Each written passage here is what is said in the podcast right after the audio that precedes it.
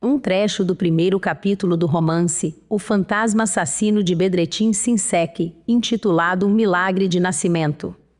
Um conhecido meu, membro do corpo docente do Instituto de Ciências Sociais, tinha um amplo círculo na universidade. Essas pessoas, todas de mente aberta, eram figuras importantes no mundo da ciência. Entre elas havia físicos, filósofos e médicos. Como sempre tinham que parecer racionais em público, podiam dar crédito às ideias mais malucas entre eles. Casos que a ciência considerava absurdos despertavam grande interesse, a ponto de permanecerem em segredo.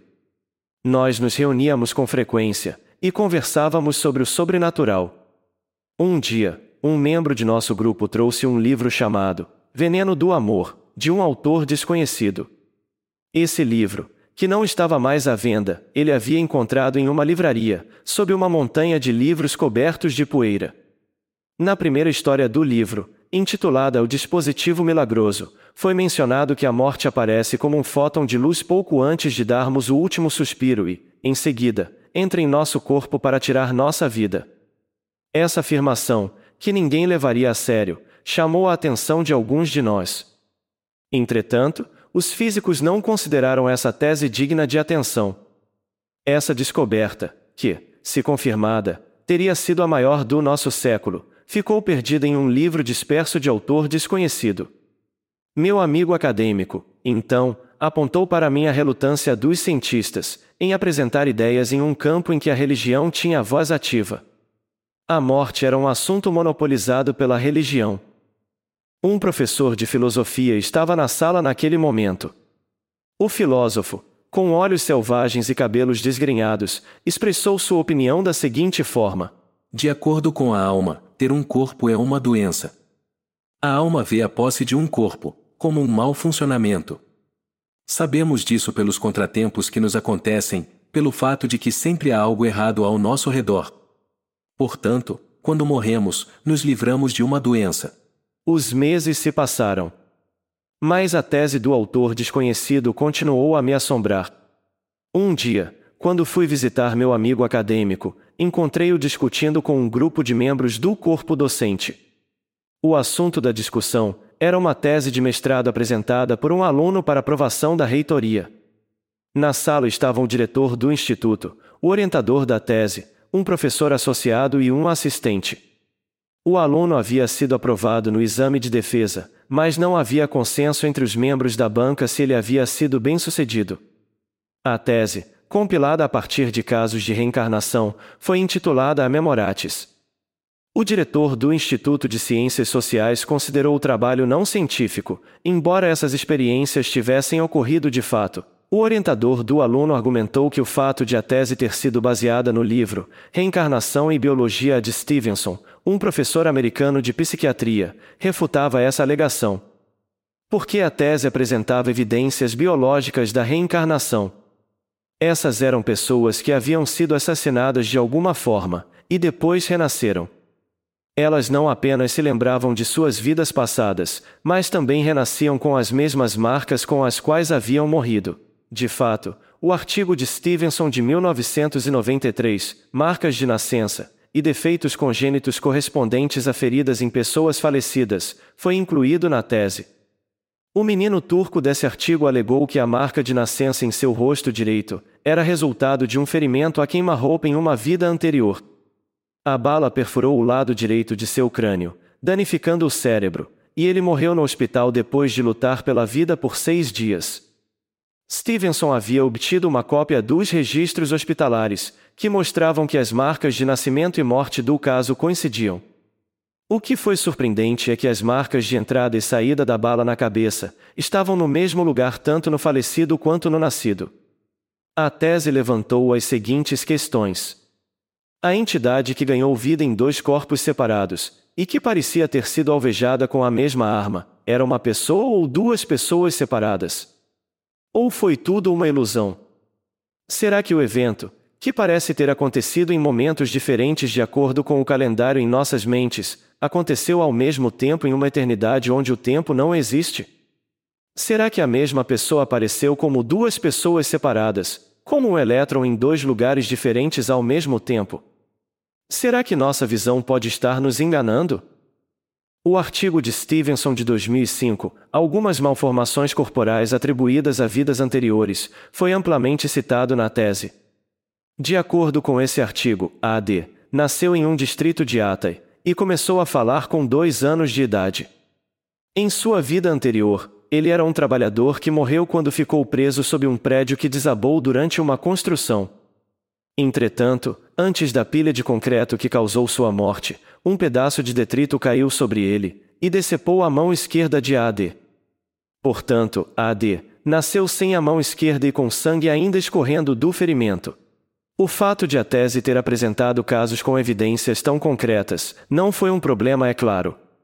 Afinal, a reencarnação nos deu muitos exemplos de vítimas de tiros que nasceram com uma marca de bala.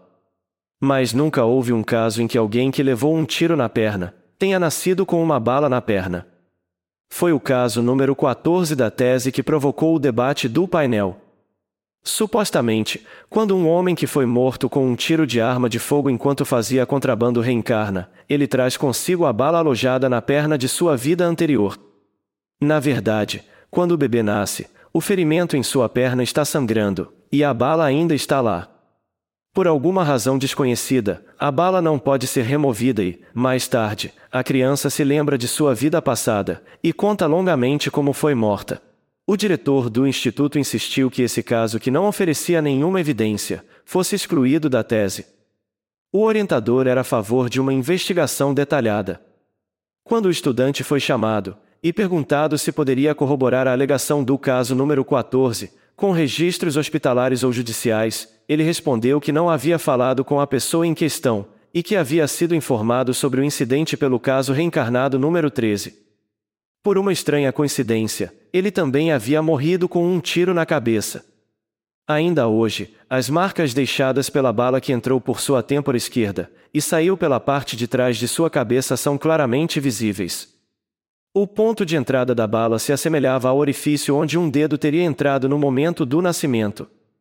Ele disse que frequentemente sonhava e reconhecia pessoas de sua vida anterior, como sua esposa e filhos, mas não conseguia se lembrar de seus nomes. Ele ansiava por eles, mas não sabia onde estavam. Costumava acordar chorando à noite. Ele conheceu o caso 14 quando trabalhavam na mesma fábrica de montagem na Arábia. Na desolação do deserto, longe da cidade, eles tinham muito a dizer um ao outro à noite. Eles se lembravam não apenas de suas vidas passadas, mas também do momento de suas mortes, e até mesmo além. O véu de mistério sobre a morte foi levantado para eles, mas o mistério da vida permaneceu não iluminado. Eles não sabiam por que haviam nascido de novo. Quem os havia empurrado de volta ao mundo?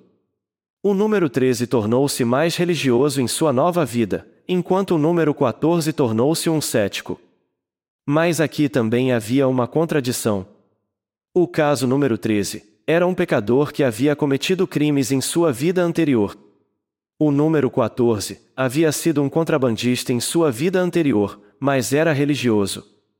Portanto, a morte havia tirado um homem da religião e o outro de volta a ela. O número 13 acreditava na existência da alma. O número 14 afirmava que não havia alma, apesar de ter morrido e ressuscitado dos mortos. Se houvesse uma alma, esta bala não estaria aqui. Disse o caso 14, apontando para o local da bala em sua perna de uma vida anterior. Embora o estudante que apresentou a tese tenha tentado várias vezes entrevistar o caso 14, não conseguiu entrar em contato com ele. Na época, ele estava trabalhando em uma empresa dirigida por seus irmãos, e sua família não permitia que ele visse ninguém. Será que isso se deve à sua atitude cética em relação à religião? Porque seus irmãos eram muito conservadores e achavam absurda a alegação de reencarnação. Eles acusavam o irmão de ser doente mental, porque ele afirmava estar reencarnado apesar de ter uma bala ou um ferimento de bala de uma vida anterior. Era como se tivessem construído um muro ao redor dele. A família ficou horrorizada com suas palavras que negavam a existência da alma e de Deus. Eles achavam que isso era a pior coisa que poderia lhes acontecer. Quando o estudante de doutorado pediu para entrevistar o caso, os irmãos o dispensaram, dizendo que todas essas afirmações eram inventadas. O estudante fez várias outras tentativas, mas foi insultado. Por que a família escondeu o caso, se a alegação de reencarnação era uma mentira? Por que não permitiram que ninguém o entrevistasse? Se o incidente da bala foi uma invenção, eles poderiam ter deixado a pessoa explicar o fato, e depois dispensado os entrevistadores. O assunto era muito intrigante. Depois de muita discussão, o painel decidiu buscar a opinião de um obstetra. O arquivo da dissertação foi levado ao conhecimento de um professor de um hospital universitário. Disseram-me que eu, como curioso, poderia estar presente quando o especialista desse sua opinião.